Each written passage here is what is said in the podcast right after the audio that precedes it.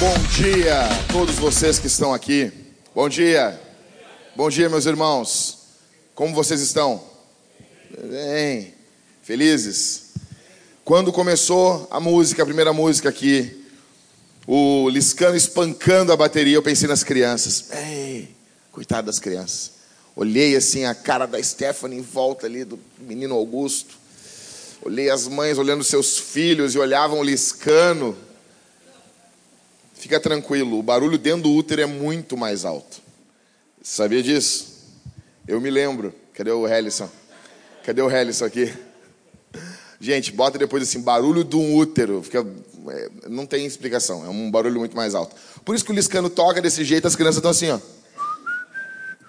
Porque até pouco tempo atrás era terrível.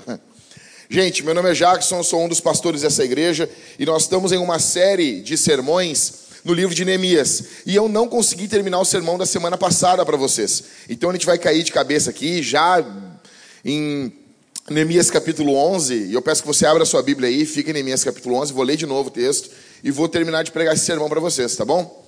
Todo mundo junto, feliz, alegre, sorridente, saltitante. Que Deus me dê graça. Tá muito bom aí o, o pequeno gafanhoto, tá ótimo. Tá ótimo mesmo. Neemias capítulo 11 essa chuvinha, né? Calorzinho gostoso ontem. Quem gosta de calor aí, está feliz, né? Coisa boa, né? A pessoa, a pessoa que gosta do verão, coisa boa suar no busão, né? Coisa boa, assim, né? Coisa boa, assim, o gordinho de regata levantando o braço, assim, com os pelinhos do sovaco, todo molhado. Parabéns, chegou a sua estação. Você está feliz, está feliz, né, Karine? Ah, Karine não, nossa, Coisa boa, assim, a gente se grudando, assim. Coisa boa, vai dar beijo nos irmãos, irmãos tudo grudentos. Vai as pessoas chorando no culto com o ranho, assim. Coisa linda, né? Tá bom, gente? Depois exorciza essa imagem mental que eu passei para vocês. Vamos para Neemias capítulo 11, verso 1. Vamos lá.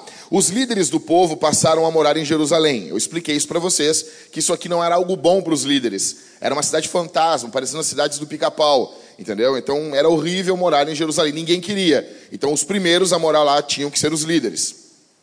E o restante do povo tirou sorte, ou seja, ninguém queria. Tirou sorte para que uma entre cada dez pessoas do povo fosse morar em Jerusalém, a cidade santa, e as outras nove ficariam nas outras cidades. Verso 2: E o povo abençoou todos os homens que se ofereceram voluntariamente para morar em Jerusalém. Os israelitas, sacerdotes, levitas, servos do templo e os descendentes dos servos de Salomão moravam nas cidades, cada um em sua propriedade. Estes são os líderes da província que passaram a morar em Jerusalém. Além deles, moravam em Jerusalém alguns de Judá e alguns de Benjamim, dentre os descendentes de Judá, Ataías, filho de Uzias, filho de Zacarias, filho de Amarias, filho de Cefatias, filho de Maa, Leleu, descendentes de Pérez. Maazéias, filho de Baruque, filho de Col, Orze, filho de Asaías, filho de Adaías, filho de Joiaribe, filho de Zacarias, descendente de Selá. O total dos descendentes de Pérez, que moravam em Jerusalém, era de 468 homens valentes. Falei para vocês que você não começa uma cidade, você não começa projeto nenhum sem homens valentes. Verso 7. Dentre os descendentes de Benjamim, Salu, filho de Mesulão, filho de Joed, filho de Pedaías, filho de Colaías, filho de Mazéias, filho de Itiel, filho de Jesaías. Vai lendo comigo aí. Vai lendo comigo que o choro de criança aqui só vai aumentar. Só vai aumentar nessa igreja, tá bom? As crianças chorou. Criança chora, gato mia, cachorro late. Normal. Isso é normal. O problema é quando não chorar. Aí tem um problema. Ah, Dentre, verso 7, então, de novo. Dentre os descendentes de Benjamim, Salu, filho de Mesulão, filho de Joed, filho de Pedaías, filho de Colaías, filho de Mazéias, filho de Itiel, filho de Jesaías. Os seguidores de Salu, Gabai e Salai, totalizavam 928 homens. Joel, filho de Zicre, era superintendente sobre eles, e Judá, filho de Senua. E Judá, filho de Senua, o segundo sobre a cidade. Dentre os sacerdotes, Gedaías, filho de Joiaribe, Jaquim. Seraías, filho de Ilquias, filho de Mesulão, filho de Zadok, filho de Meraiote, filho de Aitube, supervisor sobre o templo de Deus. E os seus irmãos, que faziam o trabalho do templo, totalizavam 822 homens. Adaías, filho de Jeroão, filho de Pelaías, filho de Anze, filho de Zacarias, filho de Pazur, filho de Malquias. E seus irmãos, que eram chefes de famílias, totalizavam 242 homens. Amassai, filho de Azarel, filho de Aazai, filho de Meselimote, filho de Imer. E os irmãos deles, homens valentes. Eu gosto disso aqui. Precisamos de homens valentes, homens de verdade. Totalizavam 128 homens. O, super, o superintendente sobre eles era Zabdiel, filho de Gedolim. Dentre os levitas, Semaías, filho de Azub, filho de Asricão, filho de Asabias, filho de Buni. Sabetai, e Josabade, chefe dos levitas, responsáveis pelo serviço externo do templo de Deus. Verso 17. Matanias, filho de Mica, filho de Zabde, filho de Asaf, o dirigente que iniciava as orações de graça, de graças na oração as ações de graças na oração, e Baquebuquias, o segundo entre os seus irmãos. Depois Abda, filho de Samua, filho de Galal, filho de Gedutum. Eu falei para você semana passada que sempre que nós queremos fazer algo na obra de Deus, nós precisamos que algumas pessoas tomem a frente. Não vai ser todo mundo cantando uh, músicas do Michael Jackson, né, o mundo só precisa de amor, que vão dar as mãos e vão sair fazer algumas coisas. Nós precisamos que algumas pessoas, como esse cara aqui, tomem a frente. Verso 18. Os levitas na santa cidade totalizavam 284 homens. Os porteiros, Acube, Talmon e seus irmãos, os guardas das portas, totalizavam 172 homens. Eu sempre quando eu leio porteiro na Bíblia, no que envolve o templo, eu imagino aquela pessoa que está abrindo o templo para que as pessoas entrem para adorar a Deus. Eu sempre penso em plantadores de igreja. 172 igrejas sendo plantadas. Imagina quando nós conseguimos fazer isso. Quando, pela graça de Deus, nós plantarmos, quando chegar no número 172, você diz assim: bah, Jack, é verdade mesmo, é verdade. Me lembro daquele culto né, que tu falou, imagina isso, plantarmos 172 igrejas. Vai ser demais. Verso 20: Os demais israelitas, entre, entre eles os sacerdotes e levitas, moravam em todas as cidades de Judá, cada um na propriedade de sua herança. Os servos do templo, porém, moravam em Ofel Ziá, e Gispa os supervisionavam. Os superintendentes dos levitas em Jerusalém era Uzi, filho de Bani, filho de Asabias, filho de Matanias, filho de Mica, dos filhos de Asaf. Os cantores, os, os cauês, eles estavam encarregados do serviço do templo de Deus. Havia uma ordem e uma norma da parte do rei a respeito deles. Os cantores estabelecendo o dever de cada dia. A respeito deles, os cantores, tá? Verso 24. E Petaías, filho de Messesabel, dos filhos de Zerá, filho de Judá, estavam as ordens do rei em todos os negócios concernentes ao povo. Era, o, era os braços direito. Braço, o, o braço direito era aquilo que fazia o que a liderança pedia. Eles eram como os diáconos. Verso 25. Alguns do povo de Judá foram morar em Kiriat Arba e seus povoados em Dibon e seus povoados, e em Jecabzeel e seus povoados em Jesua, em Molada, em Pelete, em Bet-Pelete, em Azar Sual, em Berseba, seus povoados, ou seja, Novo Hamburgo, Canoas, Esteia, São Leopoldo, como eu falei semana passada, em Ziclag, em Meconá e seus povoados, em, em Rimon, em Zorá, em Jarmute, em Zanoa, em Adulão e seus povoados, em Laques e seus campos, em Azeca e seus povoados. Assim se estabeleceram desde Berseba até o vale do Rinom. Os descendentes de Benjamim também passaram a morar em Geba, Micmas e Aia, Betel e seus povoados, em Anatote, Nobe, Ananias, Azor, Ramá, Gitaim, Adide, Zeboim, Nebalate, Lode e Ono, no vale dos artífices e alguns dos levitas de Judá se estabeleceram em Benjamim. Bom, semana passada eu expliquei para vocês que o que está acontecendo aqui no capítulo 11 é que os caras estão indo morar em Jerusalém. Então, vocês se lembram, Neemias, ele vai até o rei, ele chora as pitangas, o rei banca, o governo banca a ida dele, ele vai construir uma cidade. qual é o teu plano para segunda-feira? Fazer uma cidade. E ele vai e demora 52 dias para ele e o seu time levantarem os muros da cidade. Depois de levantar os muros, a primeira coisa que eles vão fazer na cidade é um culto. Eles vão cultuar o Senhor. Eles vão fazer um culto a Jesus. Eles cultuam, Esdras prega para eles e eles são impactados pela palavra. Esdras ficou explicando a Bíblia mais de seis horas para eles. O que vai acontecer no capítulo seguinte? Eles vão orar, eles vão orar, eles vão confessar os seus pecados, eles vão pedir perdão pelos seus pecados, em Neemias capítulo 9, eles vão confessar todos os seus pecados. É uma longa oração, porque às vezes as orações precisam ser longas. Depois do capítulo 10, eles vão fazer uma aliança. Eles vão fazer uma aliança. Eles vão cuspir na mão do outro e vão apertar a mão e vão dizer: Tchê, nós vamos ser homem de verdade. Nós vamos respeitar nossas mulheres. Nós vamos cuidar e amar os nossos filhos. Nós vamos trabalhar, levantar cedo para trabalhar. A gente não vai ser vagabundo. Deixa eu dizer uma coisa para você. Muitos homens procuram dizer assim: "Ai, Jackson, a minha mulher, ela não tem uh, tesão por mim". O cara falando assim, eu entendo que a mulher não vai ter nunca mesmo, né? Mas uma coisa que deixa um homem mais bonito é trabalhar. O cara começa a trabalhar, a mulher até olha para ele de jeito diferente. Você quer, se você, você quer ser solteirinho, você quer ser. Não, quero que a minha mulher seja um fogo então, trabalhe. O trabalho deixa o homem mais bonito. O trabalho deixa o homem mais embelezado. Tá bom? Não é você ter um, um cheiro bacana na barba, uma barba, ai, barba de lenhador, nada disso. Nada disso. É você trabalhar, levantar cedo, sair e voltar podre de cansado para casa. Isso deixa você mais bonito. Então os caras estão fazendo um trato aqui. Eles estão dizendo: nós vamos trabalhar, nós vamos ser homens, nós vamos cuidar das nossas mulheres, cuidar da cidade, para a glória do nome do Senhor.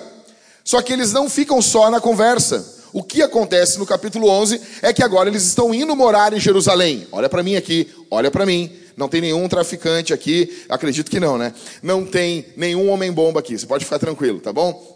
Qualquer coisa, se tiver um homem-bomba, o Mateus vai abraçar ele, né? Faz isso por nós, Mateus? Faz coisa? Já estou fazendo. Então, eles estão indo morar na cidade, eles estão se estabelecendo. Jerusalém é uma cidade fantasma, é horrível de morar lá. Os negócios são ruins, não tem como ganhar dinheiro, mas tem que começar. Alguém tem que dar o primeiro passo, e é o que esses caras estão fazendo. Primeiro, a primeira parte a dar o passo são os líderes. Deixa eu explicar uma coisa aqui para vocês. No verso 1, os líderes são os primeiros a irem morar em Jerusalém. Eu expliquei para você semana passada, e deixa eu retomar isso aqui um pouquinho. Se você não está disposto a ser exemplo, você não pode ser líder. Você não pode ser pai, você não pode ser pastor, você não pode ser um líder de GC, você não pode ser um diácono, você não pode liderar nenhum setor da sua empresa. Líderes são aqueles que vão na frente. Líderes são aqueles que se ferram. Líderes são aqueles que pegam a parte mais pesada do piano. Quando vai, vão pegar uma geladeira, onde o líder pega a geladeira? Qual parte? A parte do motor. Vocês estão entendendo o que eu estou dizendo? Vamos pegar uma geladeira aqui. Aí vai baixar. Sempre o esperto vai pegar na parte de cima da geladeira. Que, tu riu, né, Éder? Tu já fez isso alguma vez, Éder? Mas não faz mais, né, Éder? É que a pessoa, às vezes, que está ali, a pessoa, é tão, a pessoa não entende. A pessoa parece um teletubbie. Ah, vamos pegar a geladeira, é tudo igual. Entendeu? Não, a parte de baixo é a mais pesada. Entendeu? A parte de baixo é a mais pesada. Então, líderes são os que pegam a geladeira pela parte do motor. Então, é o que está acontecendo aqui. Verso 1, eles estão indo morar na cidade. Líderes são, no que envolve a plantação de uma igreja, são aqueles que ofertam mais alto, são aqueles que oram mais, são aqueles que leem mais a Bíblia, são aqueles que se preocupam mais com os outros, são aqueles que estão sempre preocupados, envolvidos com a vida uns dos outros. É o que está acontecendo aqui no verso 1. Continuando, eles vão morar nessa cidade, eles tiram sortes. Verso 2, tem voluntários. Verso 7, a cidade é construída com homens valentes. Verso, verso 9 em diante, apresenta como se fossem os pastores da cidade. Existe uma forma correta de gente construir uma cidade. Eu estava conversando com a, com a esposa do Marco, a Kellen, e eu explicando para ela como que Porto Alegre foi fundada, quando 60 casais saíram da cidade de Açores, em Portugal. Eles saíram, pegaram um barco, Imagina colocando no, no Facebook, partiu fundar uma cidade. Imagina isso que legal isso. Seria legal, né, Michael? Um dia nós, ah, cansemos de plantar igreja, vamos fazer uma cidade. Seria isso, imagina? Imagina o Michael prefeito. Seria legal, Michael. Primeiro prefeito, imagina? Que isso, né? Nossa, seria muito legal. Então, é o que eles estão fazendo. Eles estão fundando uma cidade para a glória de Deus. Verso 17 mostra a, as ações de graças. Verso 19 mostra os porteiros, os plantadores de igreja. E eu extraí desse texto aqui para você semana passada seis princípios. O primeiro que eu falei para vocês foi: as cidades são um plano estratégico, são uh, estratégicas para o plano de Deus. Presta atenção aqui. Primeira verdade, primeira Primeiro princípio desse texto: as cidades são estratégicas para o plano de Deus. Expliquei para você sobre densidade, diversidade, sobre como que a cidade se origina na Bíblia e como que ela se originou em Deus. Expliquei isso para vocês. As, a diversidade no que envolve TV, ensino, comunicação, políticos, diretores, a cultura como ela vai sendo formada nas cidades. O segundo princípio que eu falei para você semana passada foi: alguns cristãos devem viver em cidades. É o foco da missão, é o foco do maior número de pessoas estão nas cidades e cada vez mais estão em cidades. Alguns alguns sociólogos dizem que em 2030 a maior parte do mundo estará morando em cidades e isso só aumentará. Isso só vai aumentar. As pessoas que querem morar no campo cada vez cada vez serão um menor número. O maior número de pessoas vão se aglomerar, se aglomerar, se aglomerar, se aglomerar em cidades. É o movimento que vai acontecer, querendo nós ou não. E a eternidade será numa cidade. Então, alguns cristãos devem viver nessa cidade. Expliquei para vocês o que é ser missional. Como que você escolhe um colégio, como que você escolhe uma faculdade, como que você escolhe um emprego, o que é ser missional, o que é ser intencional. Expliquei para vocês sobre a região metropolitana, o número de não cristãos que nós temos na região metropolitana. Em terceiro lugar, o terceiro princípio e último que eu passei semana passada, é um pouquinho longo. Os cristãos devem amar toda a cidade e servir o bem comum como uma demonstração do evangelho que proclamamos. Nós devemos amar a cidade, nós devemos nos preocupar com a cidade, e isso deve ser uma demonstração pública do nosso amor. O problema é que hoje nós estamos tão ensimesmados, vivendo um período extremamente individualista, aonde cada um só quer cuidar de si.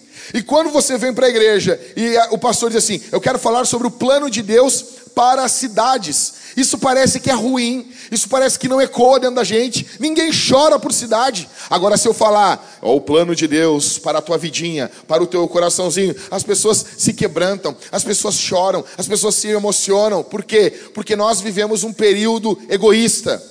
Porque nós vivemos um período individualista, as pessoas estão se lixando, que se dane a cidade, nós estamos indo para o buraco. Porto Alegre está completamente tomada pelo caos. Semana encontraram mais pessoas mortas na cidade. E ontem ainda o que aconteceu? Um negócio louco. Um paraquedista desceu na, na Ipiranga. Eu não tenho mais o que acontecer aqui. Um cara desceu de paraquedas na Ipiranga. Sabe que é isso? Sabe que é isso? Não tem o que acontecer. Não tem o que acontecer. Os caras descem de paraquedas assim. Imagina, tu passando de carro, um cara passando de paraquedas em cima do teu capô. Tom Cruise. Porto Alegre, está tomada pelo tráfico, está tomada. Oh, cara, anda de carro nas ruas de Porto Alegre. Parece que está andando num solo lunar. Antigamente eu brincava com o pessoal de Alvorada. Ah, lua, a Alvorada parece a lua. Não dá mais. Porto Alegre ganhou. Porto Alegre ganhou. É uns buracos enormes. Porto Alegre está jogando as traças. E isso, se nós formos voltar, voltar, é a culpa do prefeito? É, pode ser também. Ah, é culpa dos vereadores? É, pode ser, pode ser, pode ser mesmo, pode ser. Ah, mas daí vai voltar. Cara, a culpa, basicamente, são dos homens cristãos. Porque nós não trabalhamos duro nessa cidade. Essa cidade foi fundada debaixo de ocultismo. E nós temos pastores e pastores, igrejas igrejas, lares e lares, que apenas querem se dar bem. Apenas querem ganhar o seu no final do dia e para sua casa. Pessoas que não se preocupam em deixar o legado para os seus filhos, não entendendo que vão deixar seus filhos nessa cidade. Ok, e hoje? Quarto, quinto e sexto princípio. Vamos lá. Quarto princípio que nós extraímos esse texto. Cristãos, anota aí, cristãos que entendem isso, que o projeto de Deus é a cidade, que devemos cuidar, nos doar pela cidade. Cristãos que entendem isso, anota aí, cara, tendem a se sacrificar pelo bem da missão. Você quer saber se alguém entendeu isso? Se ele se sacrifica, se ele abre mão de algumas coisas dele pelo bem da cidade, se ele se sacrifica, se ele se doa Cristãos que estão em missão na cidade pagam um preço muito alto, extremamente alto. Primeiro é habitarmos em um ambiente extremamente hostil. Eu tenho amigos meus que são pastores no Rio de Janeiro. Vários pastores, eu tenho vários amigos pastores no Rio de Janeiro. Cara, e alguns deles poderiam morar em outras cidades. Alguns não, vários deles poderiam ser do Rio de Janeiro e eles estão pastoreando lá no Rio de Janeiro. Por quê? Porque eles estão se sacrificando pelo bem da cidade. Se tirasse as igrejas do Rio de Janeiro, aquilo acabava. Acabava. Acabava. A beleza, a gente tem algum pessoal do Rio de Janeiro aqui, a beleza do Rio de Janeiro, com todo respeito, não é o Cristo. Copacabana é lindo, cidade é linda, mas a beleza do Rio de Janeiro é a igreja do Rio de Janeiro. A beleza do Rio de Janeiro não é Projac, a beleza do Rio são os cristãos do Rio, que estão trabalhando dia após dia em favelas, em comunidades. Mas aí eu pergunto, e nós? A gente pode dizer que a beleza de Porto Alegre é a igreja de Porto Alegre? Se quase não tem igreja aqui. E as que tem são, tipo, vida louca, dos caras aí, profeta das nações. A gente pode dizer isso? Cara, quando eu vejo, eu vejo a situação do Rio criminalidade, coisa, eu penso sempre assim, mas eles têm uma igreja forte. E nós? Nem fraca nós temos quase. Nossa situação está tão ruim que quando eu encontro às vezes uns, uns loucos, dá vontade de até dar um abraço do cara. Tamo junto. Encontrar ele na esquina, o pastor da Universal. Imagina que desgraça isso. Ele vai olhar para mim, eu vou olhar para ele e vai dizer: tá difícil, né, cara? Não tá fácil. Encontrar o Silvio Ribeiro. O Silvio Ribeiro estava desesperado ali na cidade. Ele pegou um helicóptero agora, semana, e voou toda, toda Porto Alegre, umas duas semanas, jogando óleo na cidade. Se caiu óleo na tua cabeça, estragou a tua chapinha, foi o Silvio Ribeiro. E fez a, a loucura dele. Ele, você entende? O desespero do, do apóstolo da cidade. O apóstolo está desesperado. O apóstolo está vendo que a coisa não está boa. Ele só não tem, só não resolve do jeito certo. Mas ele está identificando. Nós estamos ferrados, cara. Cristãos que entendem isso, eles tendem a se sacrificar pelo bem da missão. Ainda, ainda mais quando as pessoas em Porto Alegre, na cidade, nos vê como pessoas que não amam a cidade. Eles olham para nós e eles veem de nós só um sanguessuga. Quando tu fala para as pessoas que assim, ó, Tu, a pessoa, ah, profissão, sou pastor. Daí a pessoa diz, hum, hum, hum, o que, que foi? É assim. Vou a qualquer lugar. Ah, só para preencher aqui, qual é a profissão? Eu sou pastor. Sério. As pessoas ou pensam, primeiro, que eu sou rico. Ou segundo, elas pensam que eu sou ladrão. Cara, tudo que tu vai comprar se tu é um pastor, tu não pode dizer que tu é pastor, porque senão as pessoas vão supervalorizar o preço. Elas vão colocar o preço lá em cima. Vai alugar um prédio, tu diz, é para a igreja. Daí a pessoa, ah, hum, 12 mil. Aí tu liga de novo e tu pergunta e não fala que é para a igreja. A pessoa, 7,500. É assim. É assim. As pessoas acham que nós estamos sugando, então elas querem nos ferrar. Eu tenho um sonho em Porto Alegre. E isso vai ser, e quando isso acontecer, vai ser fenomenal. Eu quero ser amado, eu quero ser amado por um público em Porto Alegre. Ah, sério, eu tenho um alvo de vida, Júnior. Eu tenho um alvo para minha vida. Eu quero ser amado pelas imobiliárias. Porque se eu for amado pelas imobiliárias é porque nós estamos alugando muito prédio para a igreja, Maico. Imagina? Imagina se eu chegar nas imobiliárias e o cara assim, se sente aqui, senhor. Não servimos café nessa imobiliária. O senhor é muito amado. Se espirrar, saúde. Imagina isso. Imagina isso, as imobiliárias da Grande Porto Alegre com uma placa minha, cliente do mês. 172 igrejas plantadas. Imagina, chegar com um cara, um corretor assim, ô oh, pastor Jack, eu troquei de carro esse ano por causa dos imóveis que a igreja alugou. Imagina isso que legal, quer dizer que nós estamos plantando muitas igrejas. Só que hoje não. Hoje nós não somos amados por ninguém. É um desafio. se doar por uma cidade e viver um ambiente hostil. Porto Alegre é a cidade menos evangelizada do Brasil. Não é confortável viver aqui. Você, você tropeça em, em bicho morto nas esquinas. Você tropeça. Até o pessoal da Umbanda tem programa de TV. E nós não. Quando eu falo isso pro pessoal, eles dizem, cara, os caras têm programa de TV, meu. Como assim? Não, sério, cara, eles jogam búzios via, via o WhatsApp, não sei. Não sei como é que funciona isso aí. Né? Mas que joga, faz os negócios, tira sorte. É, John Kempo, eles fazem essas coisas. Vivemos em uma cidade extremamente desconfortável. A primeira vez que eu conversei com a Daniela, esposa do João, e nós começamos a conversar sobre cidade, e ela começou a chorar. E ela contando qual foi a impressão dela ao chegar aqui na nossa cidade. Ela disse: as pessoas aqui são tristes, as pessoas não se comunicam umas com as outras. E talvez você pense que não é assim, porque talvez você nunca saiu do estado. Você nasce aqui, é uma matrix, você acha que isso é normal. E daí você sai da cidade. Peraí, mas o resto do, país é diferente. Eu não estou desmerecendo nossa cidade. Tem muita coisa aqui que eu acho fenomenal. Mas é, é, é nítido que há uma tristeza muito maior no gaúcho. Tanto que o maior número de suicídios está no Rio Grande do Sul. Está na região metropolitana, aqui onde nós moramos, o maior número de suicídios. A minha mãe, ela por muito tempo morou em Porto Alegre e trabalhava em Canoas.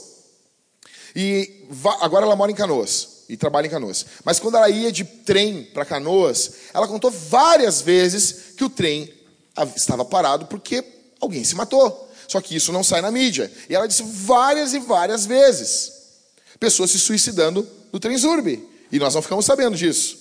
As pessoas estão se matando. Estão preferindo morrer do que morar na nossa cidade. E nós só queremos nos dar bem no final do dia, no final do mês. Só isso. Tem algo errado conosco.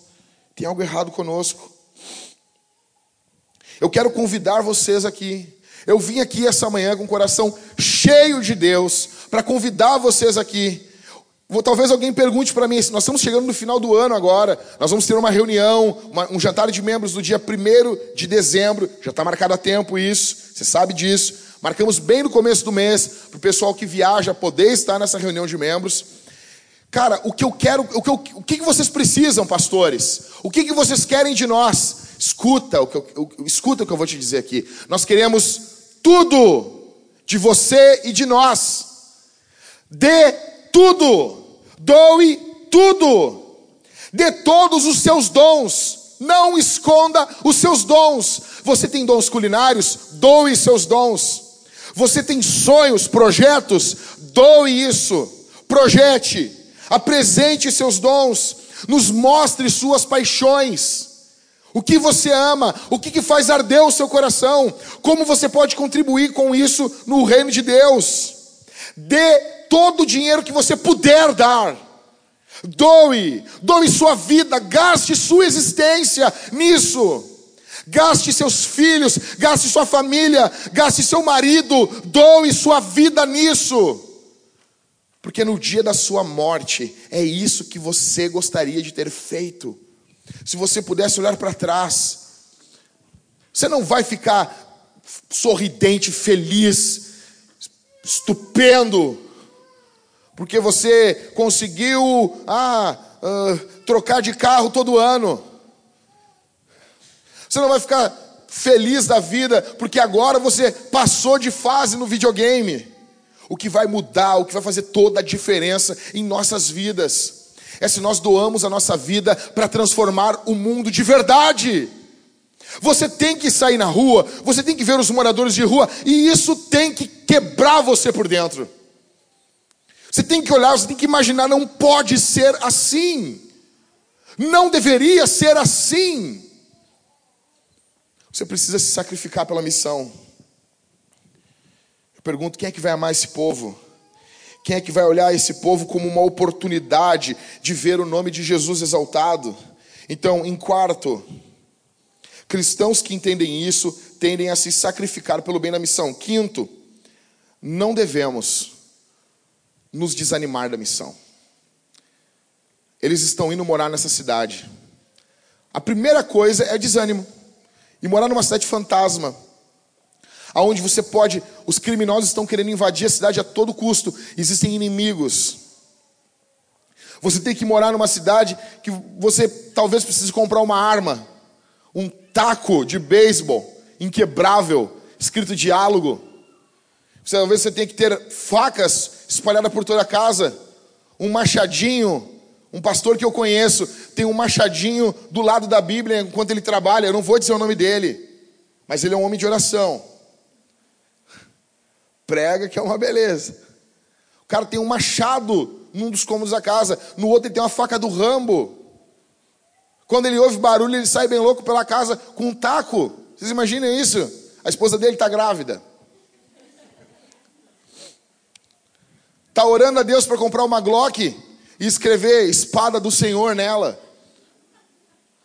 Para a glória de Deus. Vocês imaginam? Ah, ficou louco. Armas para a glória de Deus. Só fica assim, né? Não, não vou, não vou falar, não vou falar sobre isso. Um dia eu vou fazer um sermão só sobre armas. Por que, que você tem que ter armas? Armar os seus filhos, armar seus cachorros, armar os periquitos, dar um 22 para o Yorkshire. Vamos lá, você não pode se cansar na missão. Jesus falou: a seara é grande, mas poucos são os trabalhadores. Ele disse que os campos estavam maduros. Você tem noção disso? Os campos, as pessoas estão maduras, prontas para ouvir o evangelho, serem colhidas. Aí as pessoas olham, por exemplo, olham para Porto Alegre, tem mais de um milhão e trezentos mil porto-alegrenses que não são cristãos. E daí a pessoa olha, não, é muita gente. Não, tá louco? Não, não, não, é muito, é muito pecado. É muito pecador. É muita gente perdida. Cara, na boa, a cidade provavelmente a mais evangelizada do Brasil é Belfort Roxo, no Rio de Janeiro. Tu tropeça em igreja. Eu não queria estar lá. Agora aqui, a oportunidade em toda esquina. A oportunidade em toda esquina. Aonde há muitos perdidos, há muita oportunidade para missão. Se você fosse um cara que trabalha com madeiras, que derruba madeiras para a glória de Deus. Oh, derruba madeiras para a glória de Deus. Sim, para a glória do Senhor. Tem um, um, machado violento, uma motosserra violenta e corta árvores, derruba árvores para a glória de Deus, porque nós precisamos derrubar árvores para a glória de Deus. E você ama derrubar árvores. Você trabalha na Faber-Castell. Você queria estar num lugar onde tem muitas árvores ou num lugar onde tem poucas árvores? Digamos que você é caçador. Você caça javali, uma praga, desgraçados. Tem que matar. Você caça javali. Você queria estar onde? Você queria estar em Amapá ou, ou, ou em Bagé? Onde está lotado de javali? Você quer estar onde tem bastante javali. Você é um evangelista. Você quer estar onde? Aonde todo mundo é cristão? Aonde está lotado e fervilhando de pessoas não crentes? Você vai dizer o quê? Eu não pude ir para a África. Jesus vai dizer assim: a África estava do teu lado, cara. Quantos africanos? Você nunca fui para o Haiti. Eu nunca fui para o Haiti. Deus vai dizer: o Haiti estava ali em Porto Alegre. Os haitianos estavam ali. Eu trouxe o Haiti para o teu lado e tu ficou reclamando deles na internet. Eu nunca fui na Venezuela. Os venezuelanos vieram até nós e nós não ajudamos, não pregamos, não falamos nada. É óbvio que aquele governo da Venezuela é imundo, nojento. Só que eu estou falando não do governo, eu estou falando das pessoas que possuem uma alma. E a Bíblia diz: se eu não avisar essas pessoas, se eu não pregar para essas pessoas, o sangue dessas pessoas, Deus vai requerer, requerer de mim e de você. Você nunca foi na Venezuela, mas a Venezuela está vindo até nós. Você nunca foi até outros países. Se Paulo estivesse na nossa época aqui, ele olharia isso e vibraria. E vibraria. Eu estou alcançando o mundo. Como que você consegue viver uma semana sem falar do evangelho para ninguém? Aonde há muitos pecados, há muitas oportunidades de Jesus perdoar pecados. Jesus é o Salvador e o Salvador vai, vai, vai aonde os pecadores, os perdidos estão. Um, um, cara que é um semi-herege, tá? Não é herege, é semi-herege. Charles Finney. Cara, falei primeira vez na história da Vintage que eu falei no nome desse cara. Não me matem. Ah, mas eu não conheço. Então não, não pesquisa. Fica, fica assim. Fica assim, não pesquise esse nome. Vai, que nem criança, né? Agora tu fala, não pesquisa, as pessoas vão comprar a sistemática do Finney e vão achar que tu pode chegar na perfeição e não, e não cometer pecado. Para, não leia isso, tá bom? Mas ele falava algumas coisinhas que são legais. E ele disse uma coisa, uma frase que eu acho fenomenal, e tem que dar o crédito porque é o cara. Ele disse assim, ó: todo o período de avivamento, ele foi antecipado por um período de apostasia. Todo período que envolve um avivamento, antes desse período de avivamento, houve um período de esfriamento. Quando eu li essa frase, eu disse para Jesus assim: pô, só falta o avivamento. Essa fase ruim que antecede o avivamento, a gente está check. Estamos vivendo legal, estamos, ó, muito bom. Nós precisamos de um avivamento sobre Porto Alegre. Nós precisamos de vida de Deus sobre a igreja. Nós precisamos reunir os presbíteros é, sexta-feira, antes de ontem. Nós ficamos orando. Deixa eu dizer uma coisa aqui, que eu ia falar isso só na reunião de membros. Deixa eu dar uma adiantadinha para vocês. O que quebra meu coração? O que eu estou extremamente triste há um ano atrás, dia 21, na verdade, um ano contando de sexta-feira, dia 21 de setembro de 2017, nós tínhamos 100 pessoas em dois cultos na Vintage. E nós estamos basicamente com esse mesmo número de pessoas. Não houve crescimento algum em um ano em nossa igreja. Não houve crescimento. Não houve crescimento. Só crente enchendo a pança e discutindo teologia. E agora se matando por política.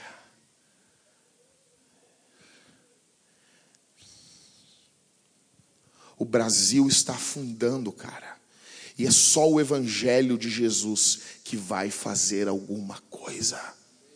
Ame o seu político, faça campanha que se dane, eu não tenho nada a ver com isso. Eu estou dizendo para você que você precisa amar, pregar, se envolver com as pessoas.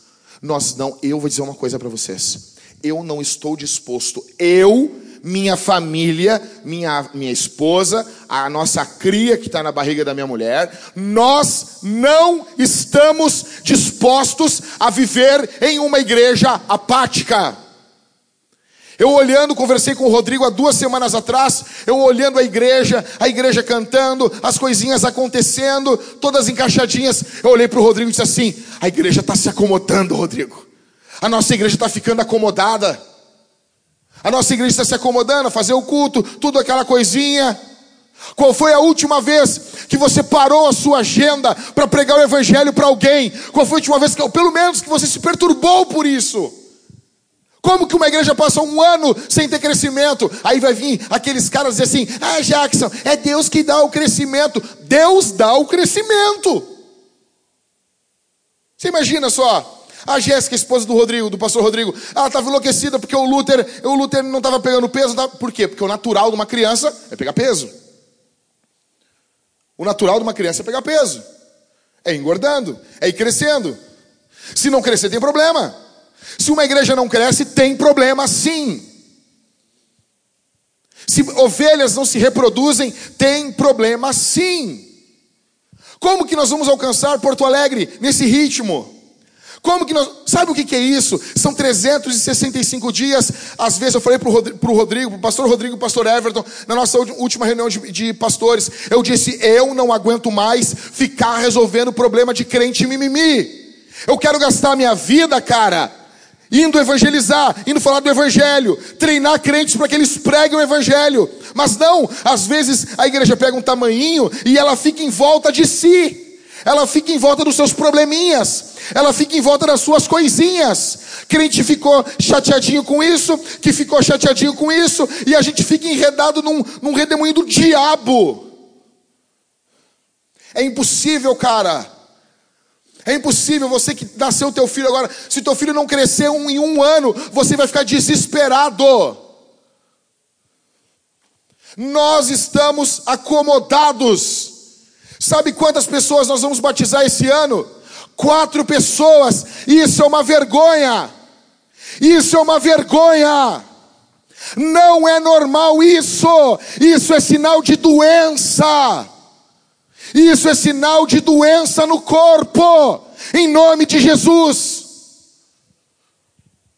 Estamos felizes pelo número de pessoas que vamos, pelas pessoas que vamos batizar? Óbvio. Mas é impossível, é impossível uma igreja ganhar quatro pessoas para Jesus só. É impossível. Se você começar a ler uns autorizinhos que ficam dizendo, não, o nosso chamado é só ser fiel. É bonito isso, é lindo isso no papel, negão. Isso é lindo no papel. Deus nos chamou para ser fiel. Deus não nos chamou para ter resultados. Eu entendo quando esses caras estão dizendo isso. Mas todos os caras que eu leio, que eu leio, todos os missionários, David Briner, ele ficava quebrado por não ter pessoas se convertendo a Jesus. Nós sabemos que os resultados vêm do Senhor, mas isso tem que nos moer por dentro, isso tem que quebrar o nosso coração por dentro. Para de pensar, ah, a culpa é do fulano. Não, a culpa é sua. A culpa é sua. Você precisa se doar mais. É um parto para nós fazermos várias coisas aqui.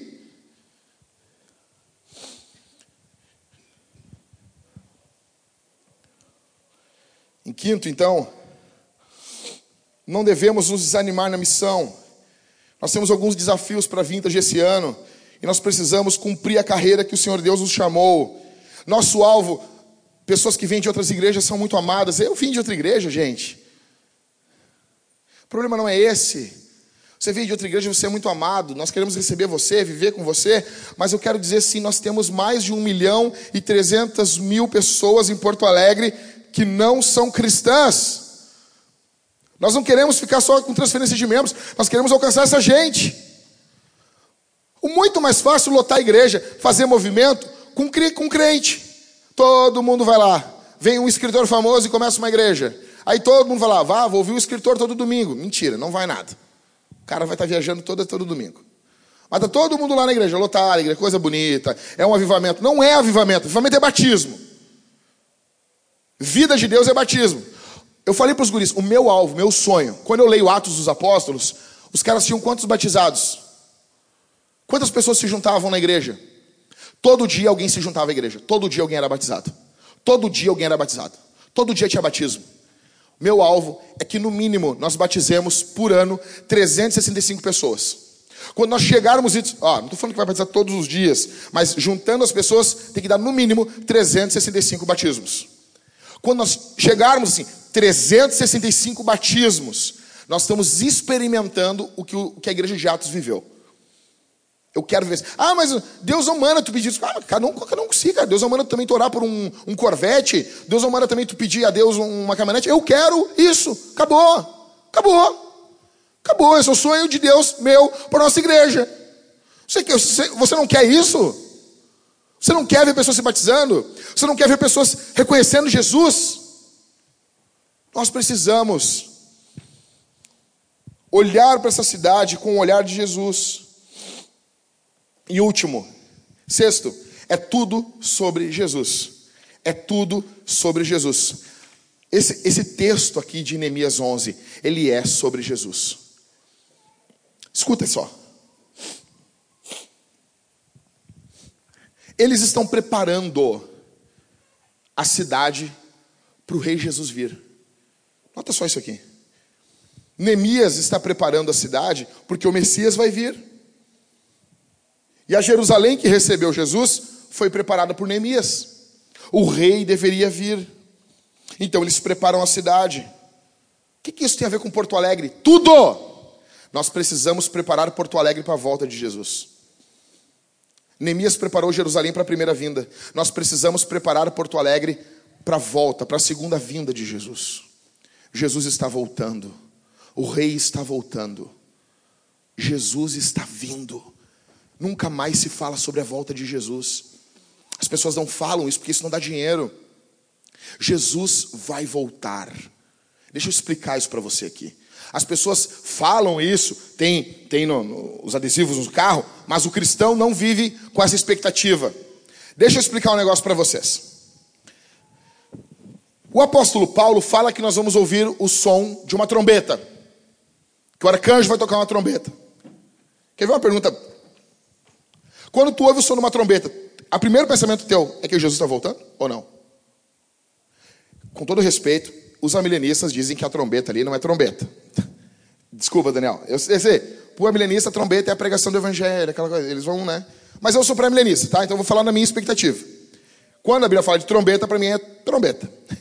Então, assim, quando eu escuto a trombeta, estou andando de carro assim, tá eu, Thalita, estava andando de carro esses dias.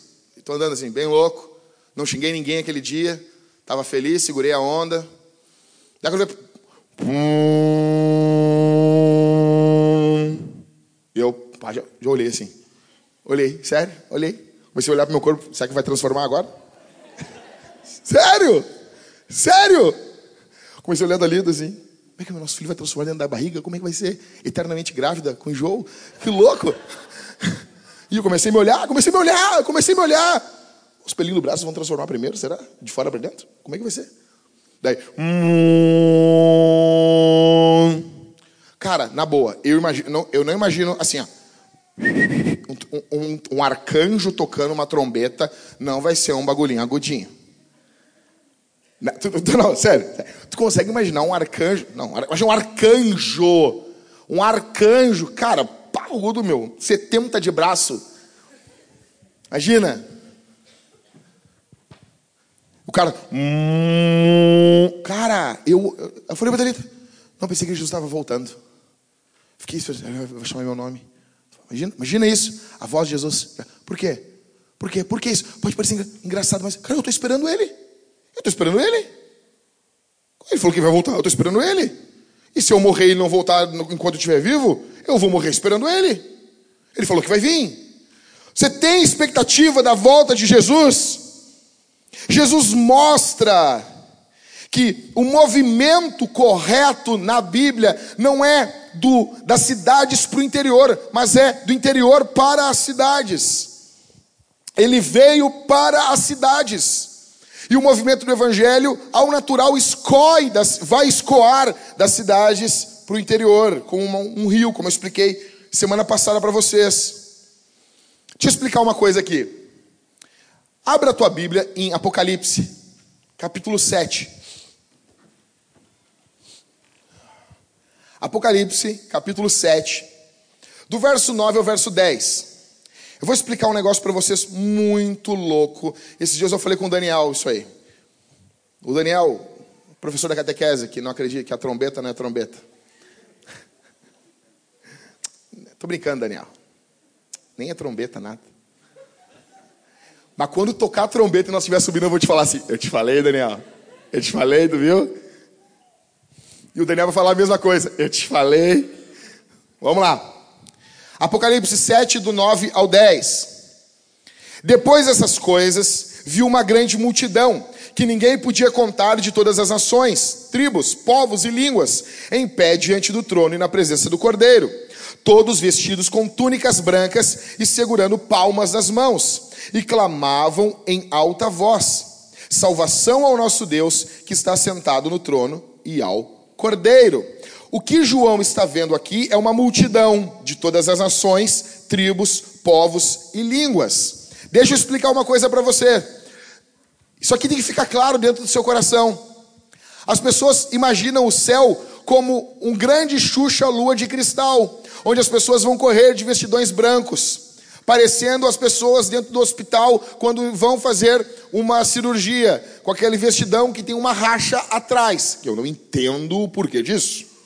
Não, o céu não vai ser isso. O céu vai ser um local urbano. João está vendo tribos, línguas, nações, povos. Escute aqui. A grande pergunta das pessoas é assim: cara, vai ter Porto Alegre no céu? Vai ter Rio de Janeiro no céu? Vai ter, diz uma cidade aí. Alvor, alvorada no céu. Vai ter. Vai, que cidade vocês vieram? Cidade, hã? Vai ter guajuviras no céu? Isso, as, as perguntas. Vai. Vai. Não, eu não estou brincando, cara. Se tu estudar a escatologia, a doutrina das últimas coisas, tu vai entender que vai. O que João está vendo aqui é que a eternidade não vai mexer, não vai mudar as tribos, as línguas, os, vão continuar existindo línguas diferentes, vão continuar existindo povos diferentes. O que vai ocorrer é que tu vai ver essas cidades sem o efeito do pecado e as consequências do pecado. As pessoas não conseguem entender isso. João vê a cidade santa descendo do céu. O que será a eternidade? Escuta aqui: a eternidade, quando Adão peca, o mundo espiritual e o mundo físico se rompem. Isaías 59, 2 diz que há uma divisão entre Adão e Deus, entre nós e Deus. Os nossos pecados nos dividem de Deus.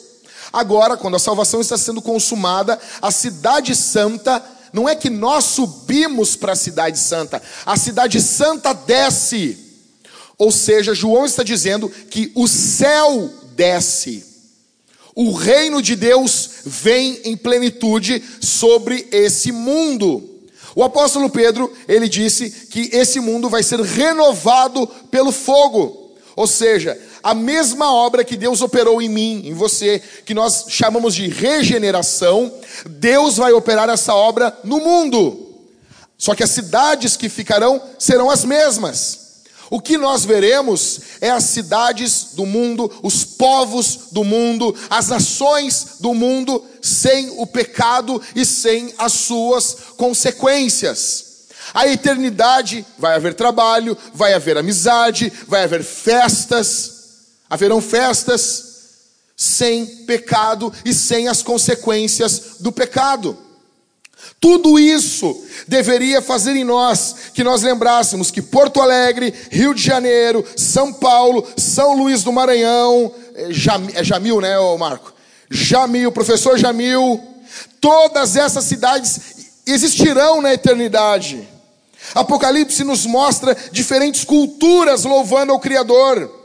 O nosso papel é que venhamos a lutar para adiantar esse curso, redimindo as culturas, não tirando as suas características culturais, mas fazendo que cada pessoa, com a sua cultura, louve a Deus.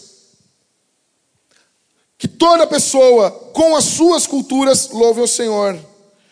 Ou seja, Adão deveria criar culturas, era para ele cultivar. Isso iria, olha para mim aqui, cara, isso aqui é fenomenal. Adão iria gerando culturas e essa cultura iria se formar como uma cascata rica e diversa. Porque Adão começou a, criar cultura. Aí ia nascer um filho, um filho de Adão que ia dizer assim: "Ah, eu gosto mais disso. Eu tenho mais essa tendência". Ele ia se especializando nisso e isso ia crescer exponencialmente e nós chegaríamos às cidades do jeito que nós temos hoje, só que sem pecado. Adão iria começar a cultivar, nós não ia viver para sempre naquele jardim. Ele ia continuar cultivando, cultivando. Ou seja, o mundo todo, na verdade, melhor dizendo, seria um grande jardim, um grande Éden, com cidades, com ruas. As pessoas iriam cultivar, criar culturas. Só que o pecado destruiu isso. O pecado agora faz com que Adão não construa a cultura de forma santa. Possui o traço de Deus, mas possui também o traço do pecado. Nós precisamos de um Salvador.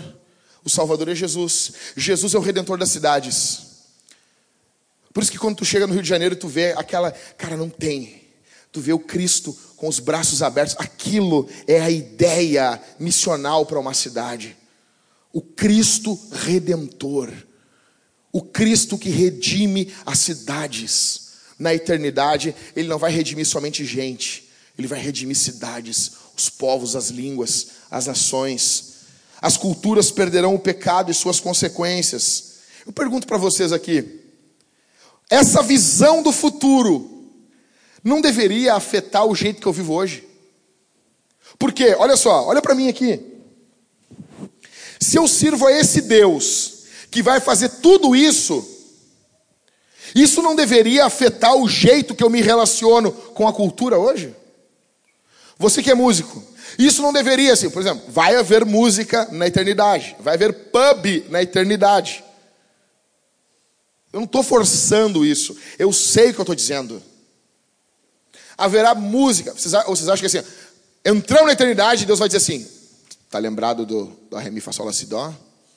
Tô, acabou, acabou, escalinha de oito, oito, oito notas. Mas, Senhor, cromática da doze, não quero saber. Não quero saber, escalinha pobre. Agora eu vou dar uma escala para vocês de 365 notas. Imagina isso, começar a tocar do, do zero, com, com, quatro dedos. Assim, imagina, não tem como. Os acordes, as notas que a gente faz hoje, a música, ela entra na eternidade. Porque João ele vê elementos musicais que já existiam na época em Apocalipse. As coisas que são feitas em Deus, elas seguem. Você está notando isso?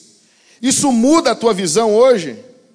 Isso muda a visão. Se o céu vem para a terra, isso muda a visão. Isso, o final, olha para mim aqui, cara. O final é lindo. O final é ótimo. Deus vai redimir tudo. Nós podemos nos levantar, trabalhar, sabendo que assim eu estou trabalhando numa obra que Deus vai concluir. Eu estou fazendo algo que Deus quer que aconteça. A vontade de Deus está em Apocalipse. Deus quer que seja assim. Deus quer a redenção das cidades, das famílias, das pessoas. É o que Neemias está fazendo aqui. Eu encerro dizendo que Jesus afirmou 39 vezes no Evangelho de João que ele era um missionário. Não acharam aí o, o slide, né, Chris? Bota do, de João, por favor. Pode bater uma foto aí e, e pesquisar em casa. São 39 vezes, ou seja, João tem 21 capítulos, o Evangelho de João. É praticamente duas vezes por capítulo que Jesus afirma que ele é um missionário. Você tem noção disso, cara? Você tem noção disso?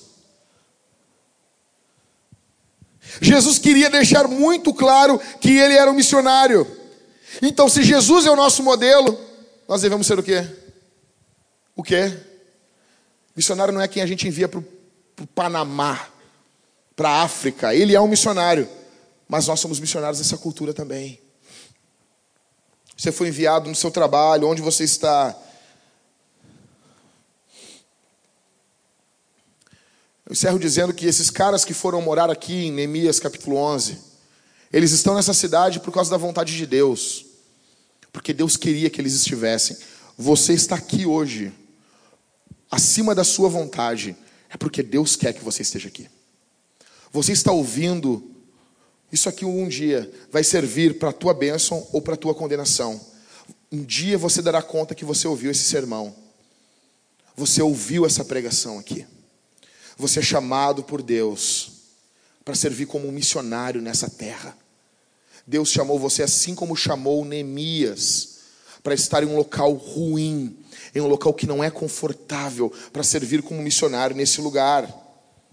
Esse texto aqui, ele fala de Neemias, ele fala sobre Jesus, mas ele fala da gente. Ele está falando de você. Você está aqui morando em Porto Alegre, na grande Porto Alegre, por causa da vontade de Deus.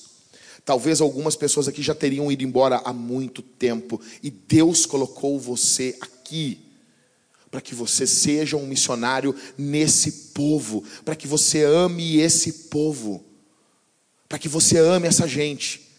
Deixa eu dizer uma coisa para você. Estou plantando igreja em Porto Alegre porque é a maior necessidade. Casualmente é a cidade que eu nasci. Mas é certo que os povos, as cidades de língua portuguesa, se eu eu iria para um outro lugar. Eu quero ser útil. Se fosse necessário, plantaria igreja em outro lugar. E eu expliquei essa semana, no dia 20 de setembro, para os irmãos. Você não ama uma pessoa quando você não ama a cultura dela. Você que está aqui, que vem de outro estado, você quer pregar o evangelho para pessoas aqui do Rio Grande do Sul, ame essas pessoas. Assim como Jesus que veio de outra cultura, amou a nossa cultura, amou o nosso povo. Jesus vem de uma outra cultura e Ele veste as nossas roupas, Ele come a nossa comida, Ele vai nas nossas festas, Ele ri o nosso riso, Ele chora o nosso choro. É assim que você faz. É desse jeito. O pastor que me ganhou para Jesus, pastor Daniel, ele foi morar no Rio de Janeiro. Chegou no Rio. Assim que ele chegou no Rio, um pouco depois, deu a tragédia de Teres... é Teresópolis, né, Daniel? A vida dele se voltou a ajudar aquela gente. Ele passou trabalhando semanas e semanas, retirando escombros, o pastor, retirando escombros, resgatando pessoas, cuidando de pessoas na casa dele, evangelizando, pregando o evangelho, acalmando pessoas que perderam seus parentes, porque ele estava amando aquela cultura. Agora ele chega em Porto Alegre, às vezes ele me chama de falar você. E você, eu disse, que isso, Daniel? Que isso? Tá. Que, que isso, cara? Que nem diz a, a, Kelly, tá peidando na farofa aí? Devia ter falado isso, né? Falei, desculpa, ah, perdoa, você não ouviu isso. Acabou. Que isso, Daniel? Foi que, que isso? Caraca, a mulher dele falando caraca. Que, que, que mané caraca? É bar? Ele disse, cara, eu tenho que estar envolvido com a cultura que eu estou. Você é um vendido mesmo, sem vergonha. Mas eu entendo ele. Ele está envolvido com aquele povo lá. Você quer ver a obra de Deus avançar de verdade? Você tem que se envolver com essa cidade. Nosso alvo é plantar igrejas e fazer discípulos para a fama de Jesus. Se você não sabe qual é o alvo da Vintage, encerrando, qual é o alvo da Vintage? Plantar igrejas e fazer discípulos para a fama de Jesus. Nós queremos isso. Plantar igrejas e fazer discípulos para a fama de Jesus. Nós encerramos a catequese agora, ontem. Já vamos começar outra agora, em seguida, né, Daniel? Não vai? Glória a Deus, né? Glória a Deus. Já vamos começar a catequese de novo. Os pessoal procure o Daniel. Você quer congregar, você quer servir a Deus na igreja, você quer amar a igreja, você quer se comprometer com seus dons, talentos e finanças, procure o Daniel. Nós estamos começando uma nova turma da catequese para receber os novos membros e nós queremos pregar o evangelho nessa cidade. Nós queremos amar essa cidade. Eu encerro dizendo que o egoísmo é a maior causa de nós estarmos como estamos. Se eu pudesse resumir tudo o que eu disse no sermão passado e nesse, eu resumiria numa palavra: egoísmo.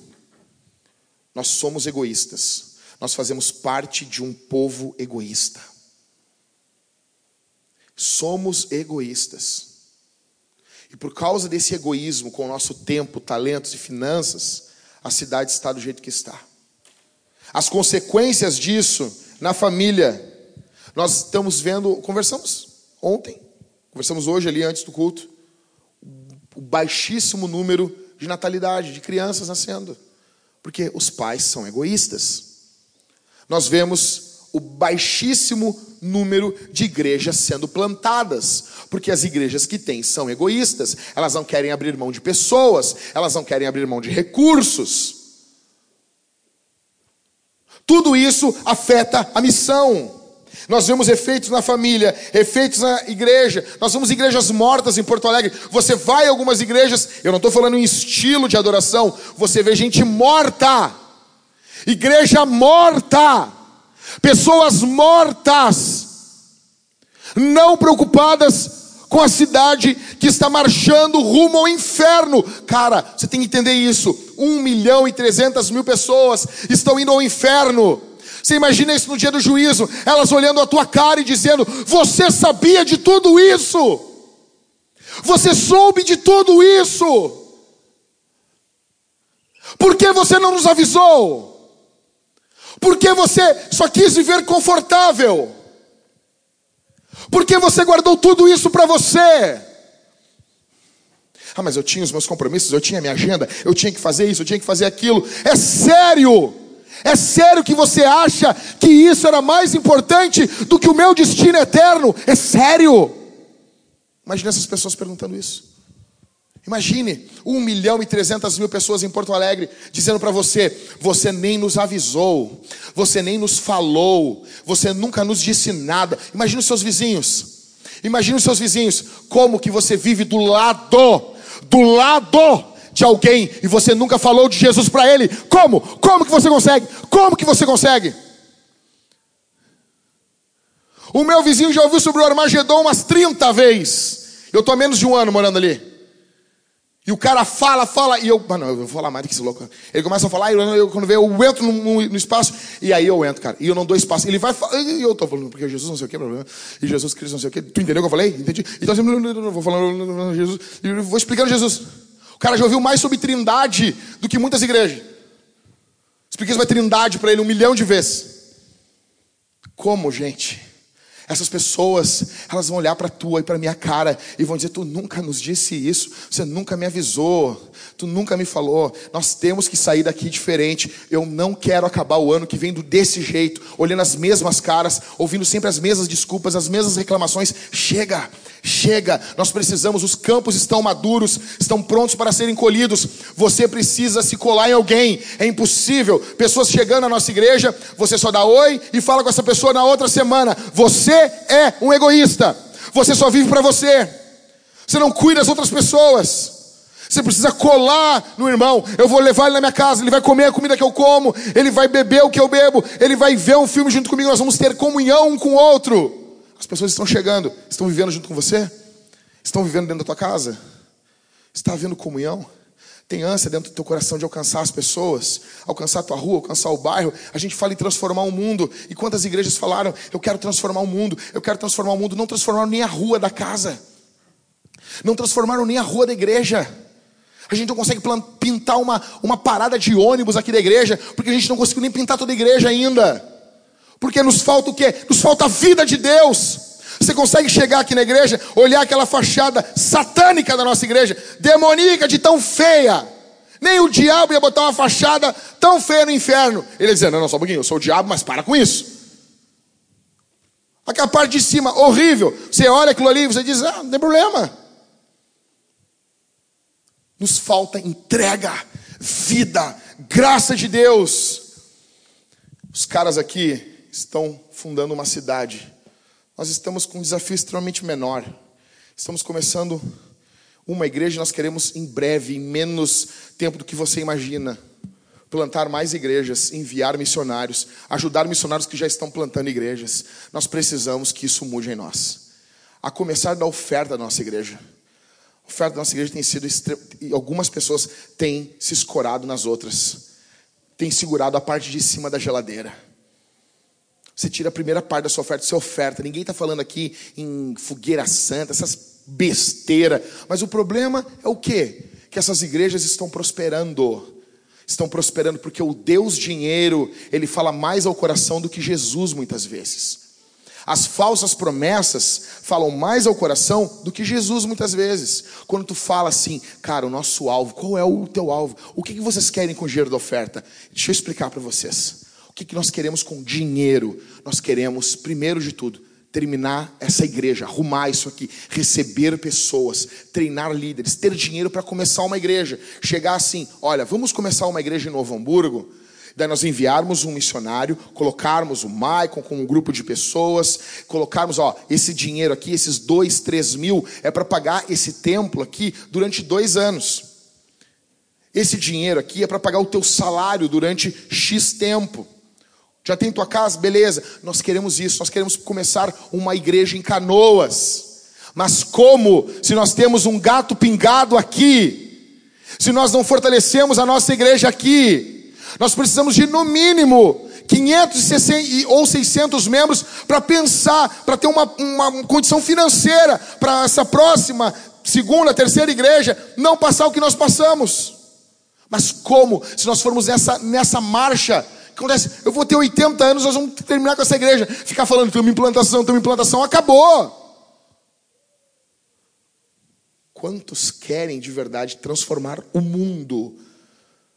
Transformar essa cidade de verdade. O Marquesan não vai fazer nada. Nada. Ai, que legal, né, pastor? Porque o PT também não fez nada. Ninguém vai fazer nada. O presidente, não importa quem suba a rampa do Planalto, nosso dever é, depois do dia 1 de janeiro, orar por ele. Ou por ela, se for a Marina. Orar por eles. Orar. Você vai orar. Pode ser o cara que você odeia. Você... Jesus abençoa. Paulo nos diz isso, nós temos que orar. Mas eles não vão mudar a nação. O que muda a nação é a igreja. É a igreja. Lute, faça campanha, bota o bottom do, do, teu, do teu candidato, vota nele, faça campanha. Não tem problema, isso é bom. Isso é bom. Não deixa de falar. Fala, eu estou dizendo, fala, mas sabendo que a transformação vem de Jesus. E você tem que ter mais ânimo, mais graça ao falar de Jesus do que do teu candidato. Se alguém atacar o teu candidato, não pode te ofender tanto como quando ofendem e atacam Jesus. Vamos plantar uma igreja que planta igrejas, que planta igrejas, que planta igrejas, que faz discípulos em nome de Jesus. Vamos transformar o mundo, ao começar pelas nossas ruas, pelas nossas cidades. Deixa eu encerrando a última história que eu vou contar para vocês, a última. Estou um dia correndo na Ipiranga, porque a minha vida é tentar emagrecer. Depois que eu casei com a Thalita, acabou com o meu peso. Eu era seco. Eu era seco. Eu, escuta uma coisa. Não anda com a Thalita que tu vai engordar. A Thalita faz umas comidas desgraçada. Eu olho para aquilo, eu disse, Deus. Eu falei, Deus, é impossível não comer isso aqui. É impossível. E a Thalita, eu não sei, ela tem um Exu que fala os ingredientes para ela. Nunca vi isso. Alguém. Tá, nós estamos numa. A gente está comendo um negócio na Bela Gula. Ali tá, bota, bota o um negócio na boca assim. Ela. Hum, hum, já sei como é que faço. Eu, para, cara. Que isso, cara? Daí ela chega em casa e faz melhor do que o negócio. Sério, cara. E o cara vai engordando. Eu engordei o dobro. Eu chego, escuta, eu, eu tinha 64 quilos quando eu conheci a Thalita. Depois de casado, eu fui a, a praticamente 128, 127, 300, o dobro. Eu peguei um outro Jacques, botei nas costas e comecei a caminhar a minha vida. Então eu tô, o ano passado eu perdi 20 quilos e engordei 19. Não, 24, engordei 19. Esse ano eu perdi 23 quilos e daí bah, fiquei mal, não estava comendo nada. Aí a médica falou assim: tu vai ter que parar com essa dieta. Eu, hum, obrigada. Entendeu? E deu uma engordar de novo. Por quê? Porque a Thalita é minha mulher. E um dia eu estou correndo pela Ipiranga para emagrecer. Eu preciso correr muito para emagrecer o que eu como em casa. E eu estou correndo, correndo assim. E deu, tem dois caras brigando, dois guri brigando, dois piá, brigando e saindo no soco. Saindo no soco. Piá pode dizer, é maior do que eu. Quando eu estou correndo, eu dei um tapa no peito dos dois. Pum! Vocês não vão brigar aqui, rapaz. Eu sou pastor dessa rua aqui. Sou pastor aqui, sou pastor do Partenon. Vocês não vão brigar aqui. Sério, falei, sou pastor aqui. Sou pastor disso aqui. Os caras ficaram me olhando assim. E eu vou orar por vocês. Falei assim, assim. Aí um deles, ah, não vai orar. Sempre tem um endemoniado, né, cara? Sempre tem alguém rebelde. Sempre tem uma ovelha rebelde. E eu, ah, não sei o que, vocês não vão brigar, meu. Acabou. Eu não vou deixar. Vocês vão ter que me matar. Vocês não vão brigar. Deu, é, não sei o que. Vou orar, fecha os olhos que eu vou orar. E o outro, é, não vou orar, não. saiu. Bem louco assim. E o outro, tá, tá bom, pastor, tirou o chapéu assim. Pode orar aí. Orei pelo lugar. Você tem que ter essa visão de, da cidade onde você mora. Você não pode, você tem que orar. Não estou falando que você vai parar as pessoas agora, que nem eu, eu louco, né? Você tem que orar pela cidade. Então, eu estou correndo, eu olho o, o, a polícia, passa a polícia por mim. O que, que, eu, faço, que eu faço quando estou correndo? Eu oro por eles. Deus, que eles acertem no miolo. Que quando esse policial acertar, seja que nem Davi com a funda, que pegou na cabeça do gigante, que de, destrua aqueles que querem destruir a cidade. Esmaga eles com amor e um sorriso, Senhor. Eu oro pela polícia. Estou passando, aí passa uma ambulância por mim, oro, Senhor, guarda essa pessoa. Eu não sei aonde eles estão indo, ou se, ou eles estão carregando alguém. Mas o Senhor repreende a morte. Cuida dessa pessoa. Você tem que ter essa visão. Está caminhando pela cidade, está correndo, fazendo qualquer coisa. Vai orando pelas pessoas.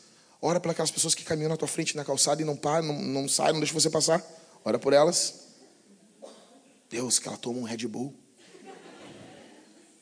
Vamos orar? Feche os olhos. Eu amo você. Quero que você saia daqui motivado pregando o Evangelho. Vamos orar, feche os olhos.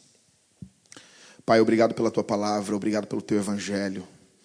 Obrigado porque o Senhor Deus nos impulsiona a estarmos em missão, a estarmos naquilo que o Senhor está fazendo. Se nós dissermos não, o Senhor levantará outros no nosso lugar e esses aceitarão o teu chamado, porque missão não é algo que nós fazemos, mas é algo que nós estamos participando, porque a missão é uma obra tua. Tu és um Deus missionário. Nos ajuda sempre a lembrarmos disso, no nome bondoso e maravilhoso de Jesus. Pai, tem misericórdia de nós.